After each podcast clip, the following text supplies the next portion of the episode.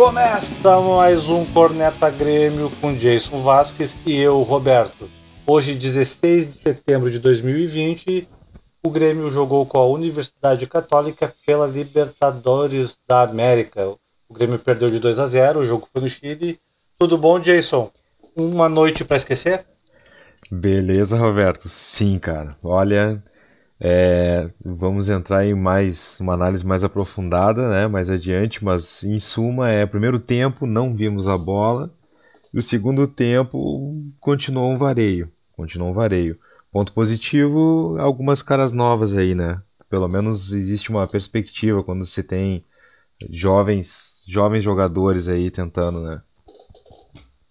Sem dúvida. O que que tu achou do jogo assim, num panorama geral disso? Já consegue identificar assim, alguns pontos.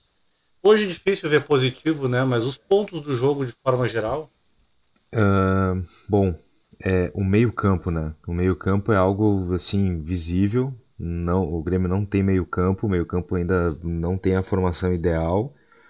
Precisa de renovação e, e os que estão jogando ali não, não tem, eles não têm conseguido desempenhar aí um bom, bom futebol. De, de repente, contratação seria interessante, né?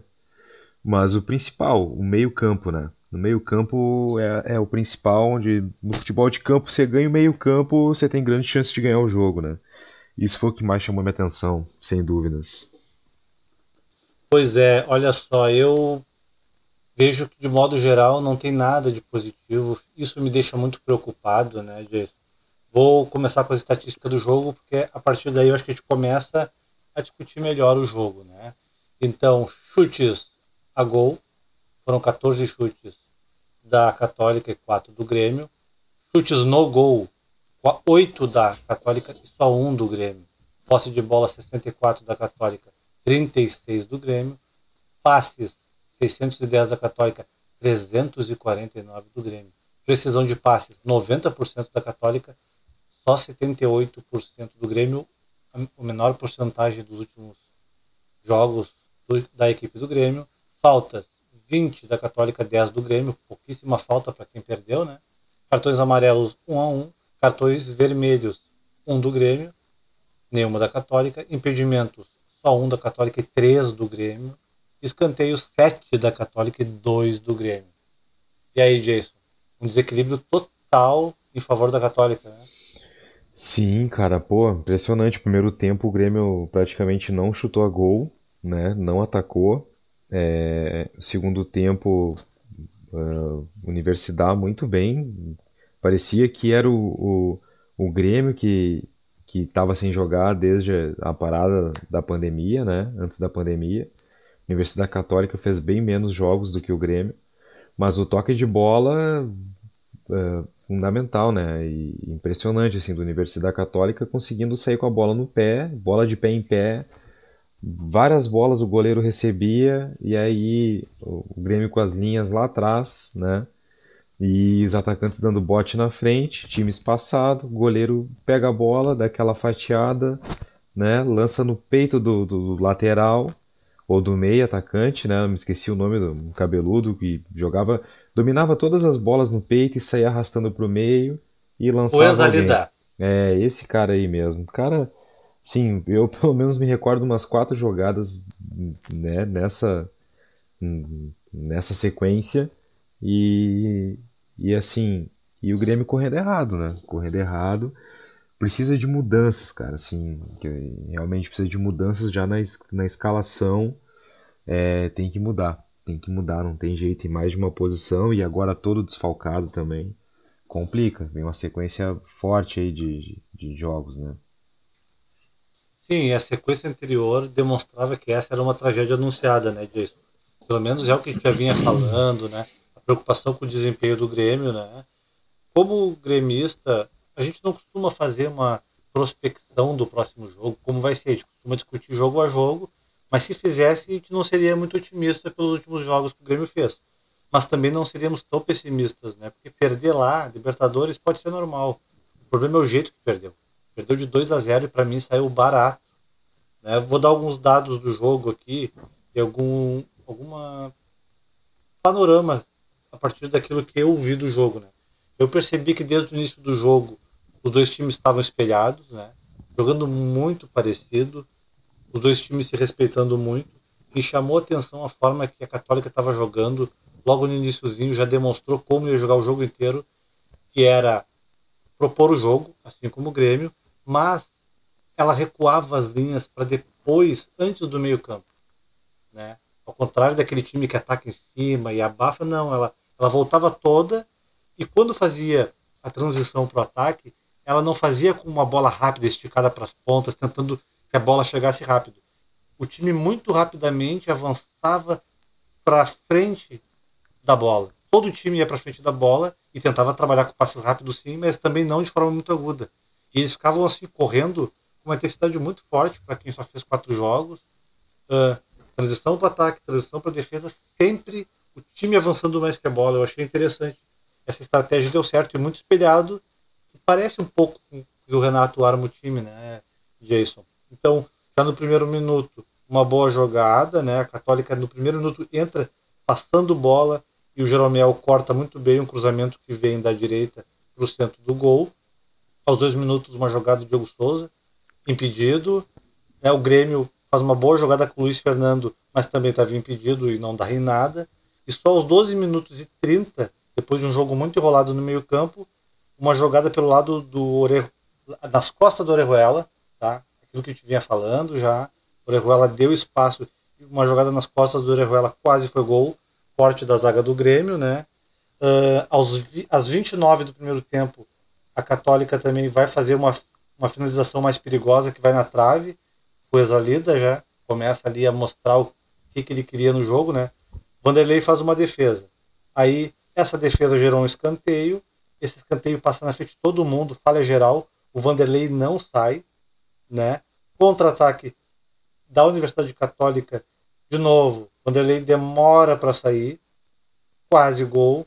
O Alisson se enrola também aos 36 minutos numa boa jogada né, do Isaac eh, na ponta esquerda e infelizmente o Grêmio não aproveita. Aos 39 do primeiro tempo, erro do Jeromel, o Vanderlei sai muito bem e defende. Dessa vez ele sai, sai no tempo certo e defende a bola. Aos 41, né, a notícia é ruim, porque para mim o Jeromel vinha sendo o melhor em campo. Um péssimo sinal que o Grêmio estava tomando ataque. O Jeromel sai para a entrada do Rodrigues.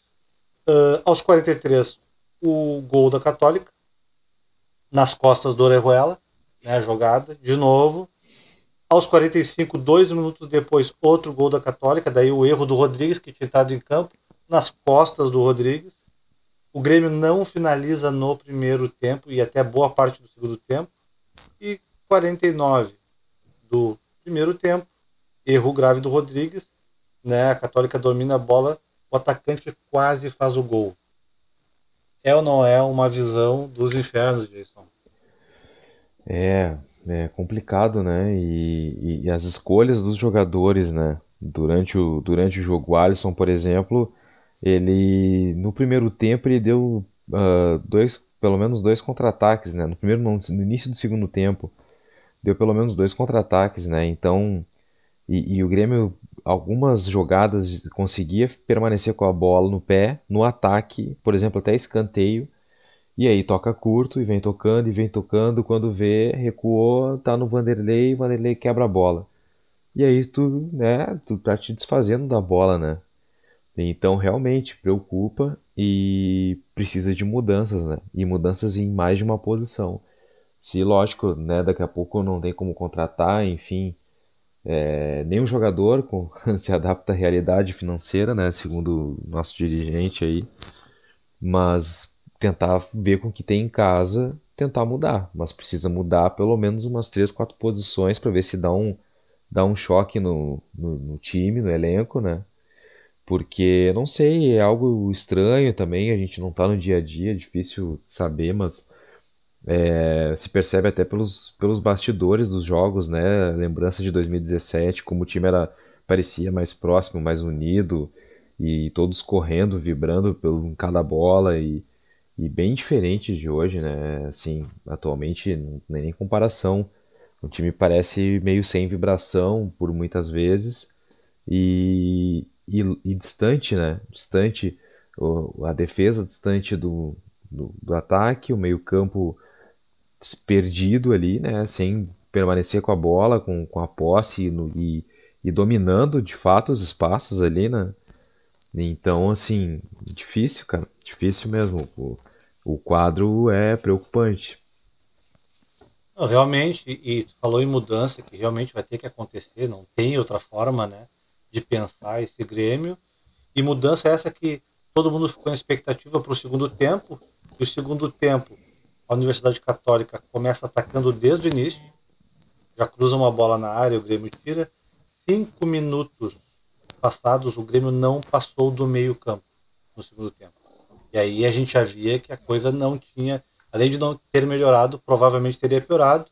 Aí, aos sete minutos, já entra o Robinho no lugar do Isaac, e ao mesmo tempo o Ferreira no lugar do Luiz Fernando. Aos oito minutos, o Robinho bota uma bola na cara do gol pro Diego Souza, mas infelizmente estava impedido. E tinha uma pequena melhora, né? Já que o Isaac não fez absolutamente nada, praticamente, no primeiro tempo. Uh, força ali aos nove minutos, dá dois chapéu no meio campo. E ali começa a demonstrar que estava muito afim de jogo e, e, muito à vontade, que o meio campo estava fraco. Uh, Matheus Henrique, muito mal, aos 10 minutos erra um passe e força um contra-ataque contra o Grêmio. As linhas muito recuadas, né? Força Lida. Chega uma hora disso que Força Lida sai da esquerda para a direita. Eu acho que ele podia ter ido e voltado três vezes. Não tinha ninguém. As duas linhas estavam dois caminhões na frente da área como se estivesse ganhando o jogo, cara. Isso me preocupou. Aos 14 minutos, outro erro, né? Uh, igual ao primeiro tempo, num escanteio, uh, o time da Católica cruza, a bola passa por todo mundo, de novo o Vanderlei não sai.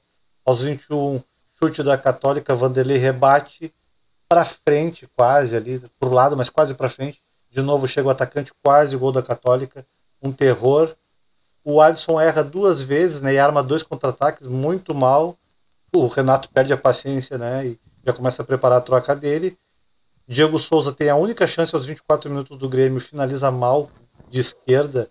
Uma boa jogada do Grêmio, das poucas boas jogadas, mas que ele acho que se afobou ali, não finalizou bem. Então aos 24 já sai o Alisson, entra o Gui Azevedo, que para mim entrou muito bem, e entra o Rildo no lugar do Darlan. Aos 30 Católica entra com muita facilidade.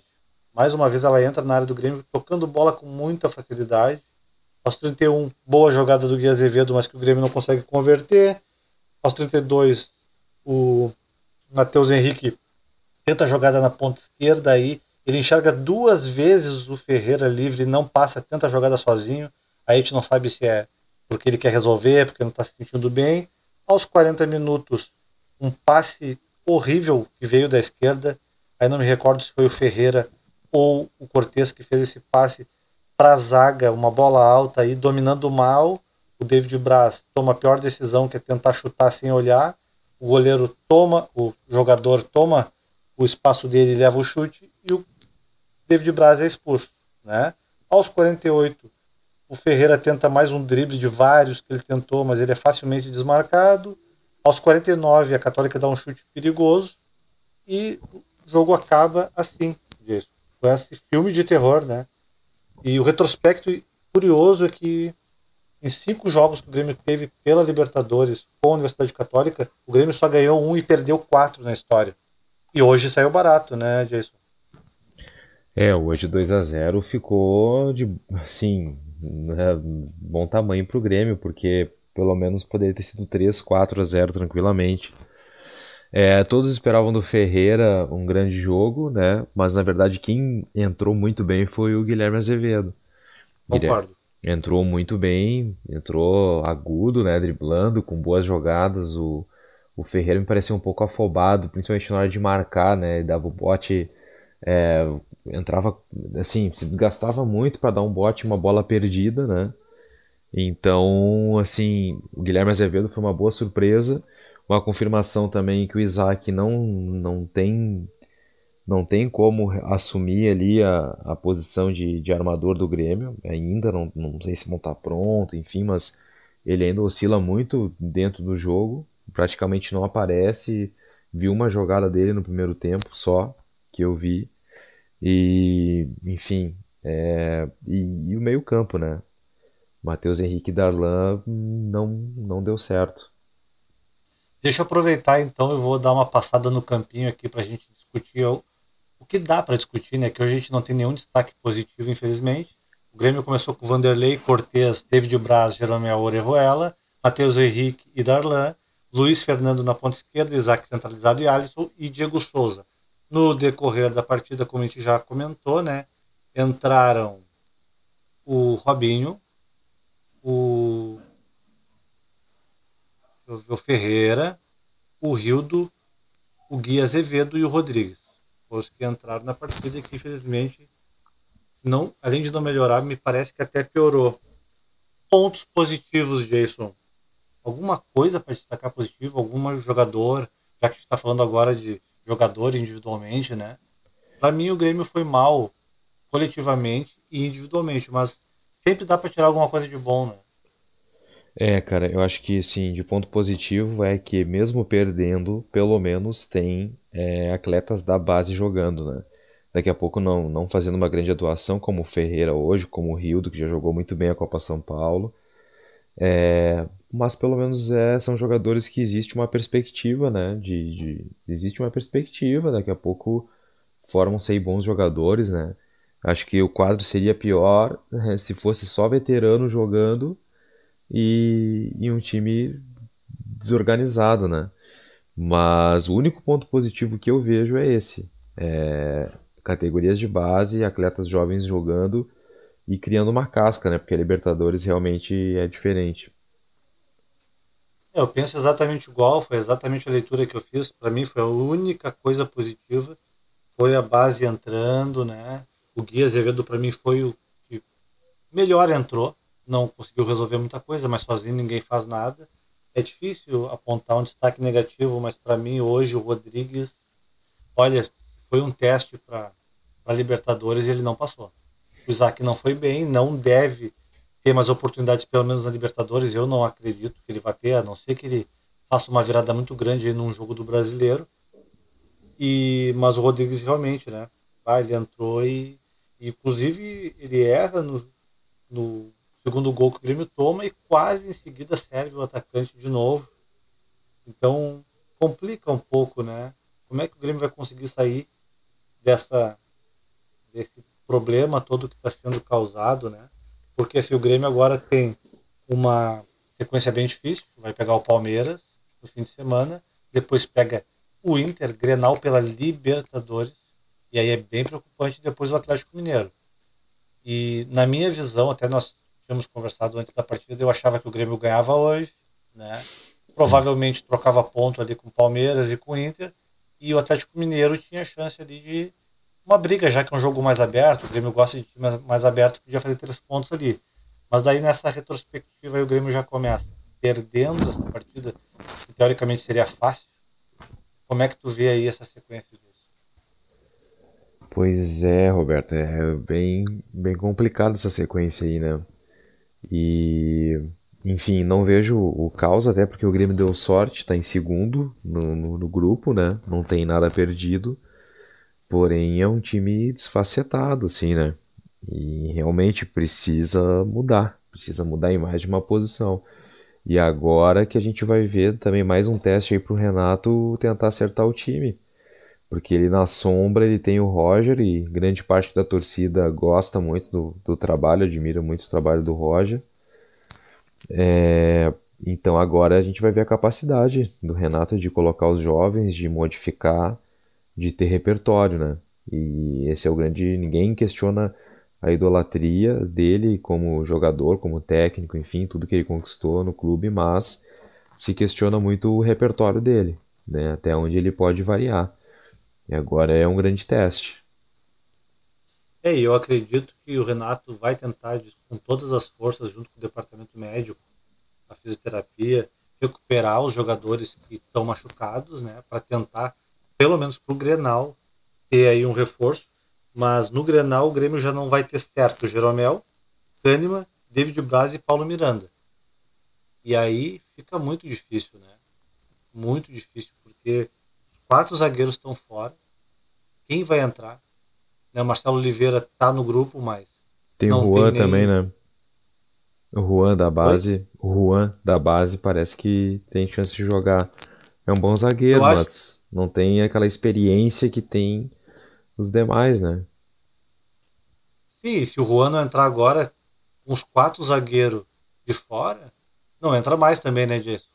Porque será que ele vai improvisar ali? Hoje ele botou o Cortez no final da partida, mas não acredito que ele vai fazer tal improvisação, né? Então deve ir com o Juan. Tu acredita que ele vai com o Juan? Eu acredito que ele vá com o Juan. É... Mas aí que tá, de repente seria interessante jogar num 3-5-2, de repente, né? Puxar alguém para volante, enfim, tentar povoar mais o meio-campo, já que não tá não tá a dinâmica de, de tocar e passar e tá sempre próximo da linha de passe triangular, ainda não, não, tá bem distante do ideal, né? Bem distante do ideal. Então são setores isolados no time do Grêmio, né? Então é complicado. Eu acho que o Renato vai acabar colocando o Juan, que eu tenho mais esperança no Juan do que o próprio Rodrigues, né? Que o Rodrigues já mostrou que tem posição física, tem altura, mas falta técnica um pouco, né? É, e o preocupante também é que o Grêmio já nos demonstrou, o Renato e esse grupo, que apesar de muito mudado, tem uma base sólida ainda desde 2017, com os jogadores mais experientes, que o Grêmio oscila mesmo e daqui a pouco o Grêmio dá volta por cima.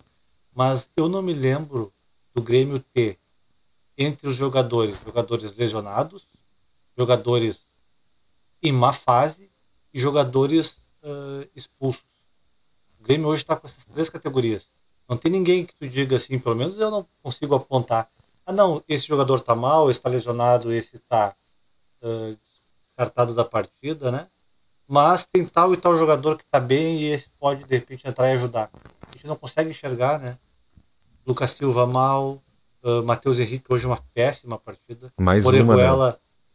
mais uma. Orejuela oscila dentro da própria partida. Cortez dentro daquela média baixa, né? Porque o Cortez ou ele tem uma média alta ou uma média baixa.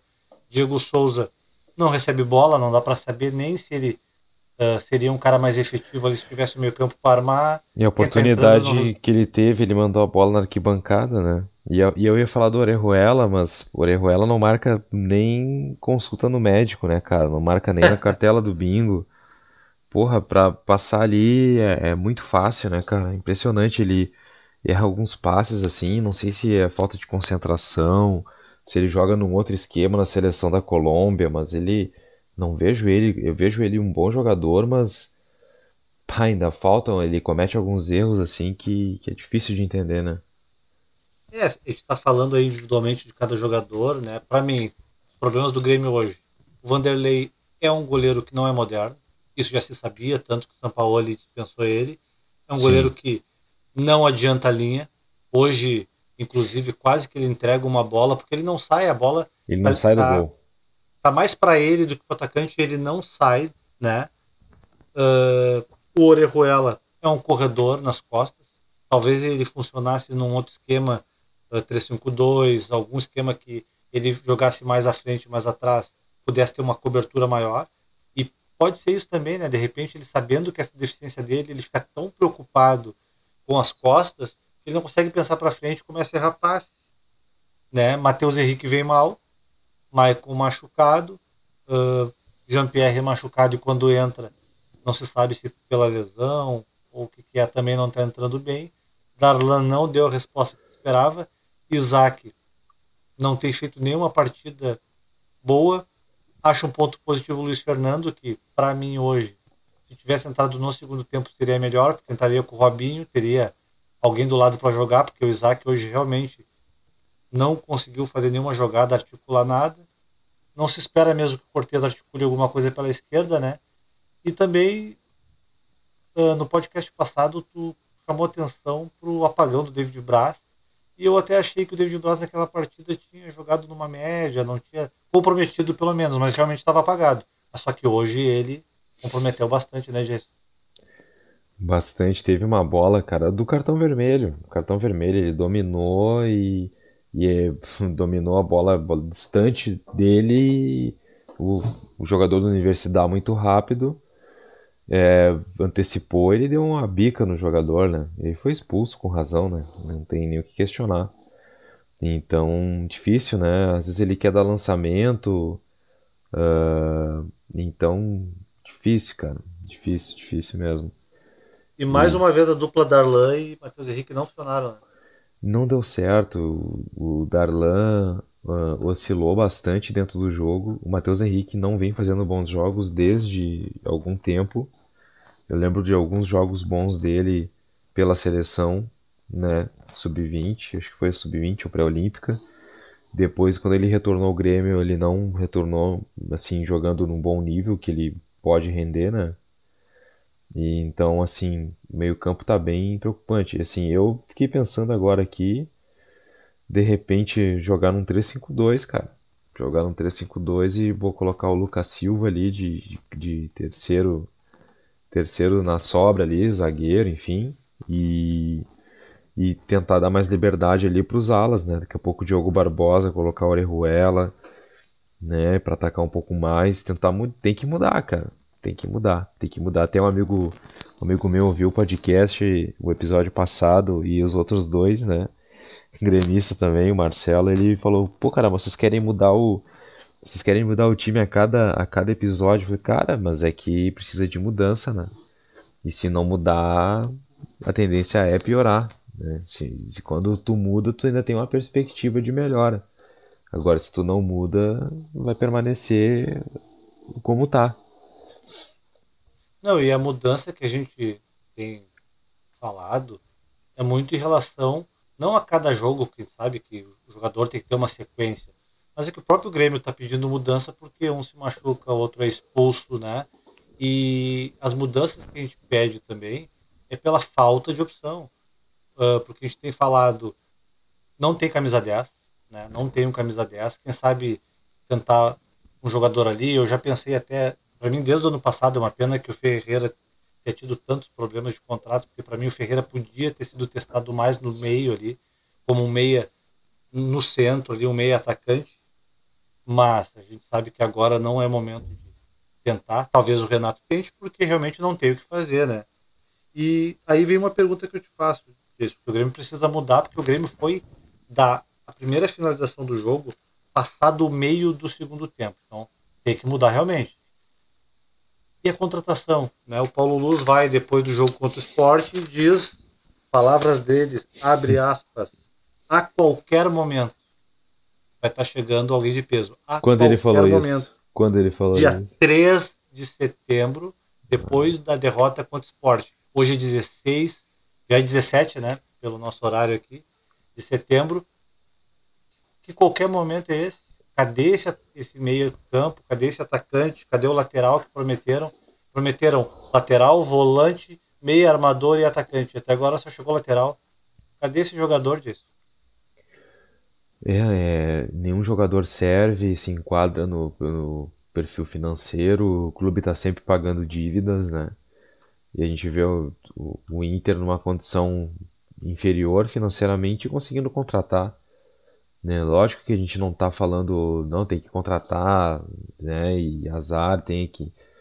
Uh, deixa, né, deixa, as, deixam as contas mesmo desequilibradas, enfim, sem responsabilidade alguma. Não, não é isso, mas dá para dá investir alguma posição ou outra ali, né? Eu agora, antes de, de gravar esse episódio, estava dando uma olhada na internet e aí se ventilou o nome do Cuejar, que é volante, ex-Flamengo, colombiano, bom de bola, se chega é titular, não tem jeito, ainda mais o meio campo, e o Juliano. Dois jogadores que, bom, se eles chegam, eles já saem jogando, né? Mas e aí, até que ponto né, a direção vai abrir mão, né? Vai investir? Jogador bom custa dinheiro, não tem jeito, né? Então se é para trazer meia boca, não traz. Agora se é para gastar, gasta bem, né?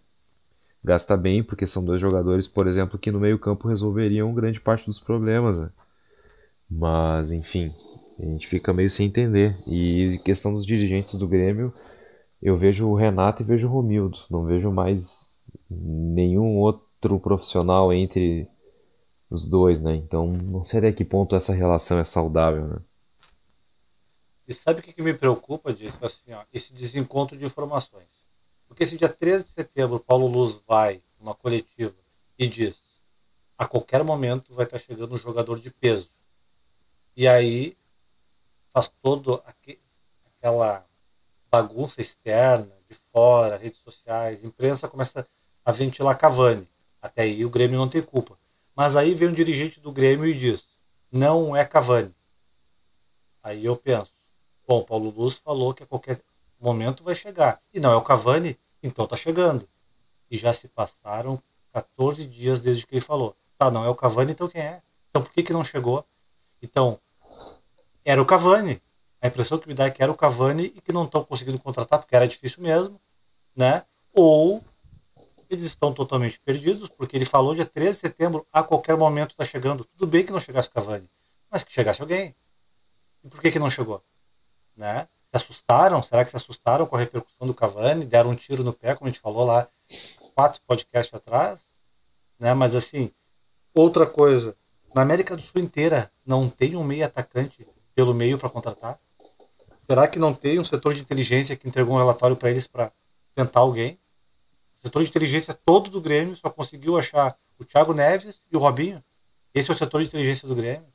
Então quer dizer, não, acredito que não. Já entregaram na mão deles um relatório de vários, vários meio-campistas pelo meio ali, seja meio armador, seja meio atacante, seja alguém que guarde essas duas qualidades. E até agora botaram embaixo do braço, estou esperando o quê? O que, é... que tu acha? É, é, complicado, né? Então isso também é questionável, né? Porque às vezes, muitas vezes o setor de inteligência, que são profissionais que, que buscam jogadores de acordo com, com perfil traçado, né? Pelo técnico, né? Então eles têm recursos aí de estatísticas, de, de vídeos, enfim. Uh, certamente a direção deve ter alguns nomes, né? Só que é isso, tem que tem que investir, não tem jeito, cara. Não tem jeito, se tu quer qualidade, tu tem que pagar, né? Então fica um time que vende os jogadores e não repõe, né? Então falta reposição, falta reposição e aí fica tudo nas costas da gurizada, sendo que também aí um parêntese, pô, eu acho, eu fico impressionado que quando algum guri erra, faz alguma cagada durante o jogo, né? Quando erra algum passe curto, ou toma alguma decisão inadequada, o Ferreira que resolveu driblar mais pela linha de fundo, levar para a esquerda ao invés de trazer para a direita e tentar achar um passe que o Renato esbravejou no banco. É, dar esporro na gurizada é fácil, né, cara? Então, assim, isso eu acho complicado. E a gurizada justamente que é o desafogo, onde tem que ter um apoio, tem que ter uma cobrança, porém saber cobrar, né? Então, não sei, cara. Eu vejo também a imprensa fazendo muita fumaça em cima disso. Ah, o ciclo do Renato acabou e tudo mais. Mas a gente fica questionando, né? Até onde ele consegue tirar do grupo e realmente o grupo tá, tá unido e tá afim de ganhar mesmo, tá afim de jogar junto, de correr um pelo outro ali. Parece um grupo meio, meio afastado, né? É verdade. Eu confesso assim que não precisava nem o Romildo ter falado, mas o Romildo já falou que ele não manda o Renato embora jamais. E eu acredito nisso mesmo. Acho que o Renato só sai quando quiser, mas não sei se não está chegando perto disso. Porque, claro que não querendo fazer nenhum tipo de repercussão negativa em cima do fato, mas início do ano, Renato na praia, jogadores em Porto Alegre. Vem a pandemia, os jogadores se afastam, mas no retorno, Renato na praia e jogadores treinando. E eu não sei até que ponto isso cansa para quem é comandado, entende isso? Tu vê o teu técnico lá, que tudo bem, se afastou por saúde, então não podia estar na praia jogando futebol, né, disso. Se afastou por saúde pra, porque podia pegar Covid, não é na praia, no meio da multidão, que ele vai estar se protegendo. Então, desde então, eu não vejo a equipe responder. Pode ser uma grande coincidência? Até pode, mas a gente começa a tentar enxergar as hipóteses, né? Porque no, no último jogo eu vi o Renato reagir. Eu vi o Renato. Quem sabe que o Renato teve duas férias esse ano. E cada volta de férias, o Renato volta mais tá tranquilo, ele volta mais. Ele fala que o time demora a engrenar, mas daqui a pouco engrena, vocês vão ver. Mas parte é culpa dele que também chega sempre muito confortável. E depois ele vai vendo que a água vai batendo, ele vai né, reagindo. E nessa volta de pandemia ele demorou a reagir e agora ele está reagindo e o time não reage. Acredito eu que nos próximos jogos a equipe não reagir, não demonstrar vontade, aí já é um diagnóstico bem fechado de que não há um entendimento entre jogador e técnico. Vai embora? Provavelmente não. Mas até que ponto se segura, né? Ele mesmo, até que ponto ele vai querer ficar numa equipe que aparentemente não está reagindo junto com ele. Sim, cara, complicado. Então, assim, é, eu vejo que se, é, se ele não mudar realmente mais de uma posição, eu acredito que ele vai mudar, porque é inacreditável ele não conseguir enxergar isso, né? Que o time não tá jogando bem. Se ele não mudar em mais de uma posição, ah, vai ficar complicado, né? Sustentar ele e, e mesmo assim também, se ele mudar e não surtir efeito, as alterações não surtirem efeito, né? Também vai ser complicado. Então não Mas tem jeito. enxerga, Ele depende, ele depende muito desses próximos jogos de, de- de- do time apresentar um melhor futebol e vitórias, né? mas eu te Mas confesso que eu não sim, vejo nenhuma mudança mais a ser feita. Ele já fez todas as mudanças, a não ser como tu falou. E que eu não acredito. Na história, o Renato. Eu não me lembro do Renato ter mudado o esquema tático, né? Ele joga naquele esquema há muitos anos, faz aquele feijão com arroz bem feito, mas ele não é um jogador de mudar muito estratégia no meio de, de partida e muito menos de uma partida para outra. E ele tem mudado os jogadores que ele tem. E não tem surtido efeito. Isso que para mim é mais preocupante, né? Que mudança tu acha que ainda pode ser feita ali? Tem algum jogador que tu acha que pode entrar, que ainda não entrou? Ou dar sequência para algum que está respondendo um pouco melhor? pois é, cara, eu vejo que ele tem que mudar ali aquela posição do Isaac ali, sem o Jeromel, sem o Jeromel, eh, sem o Jean-Pierre tá jogando, né?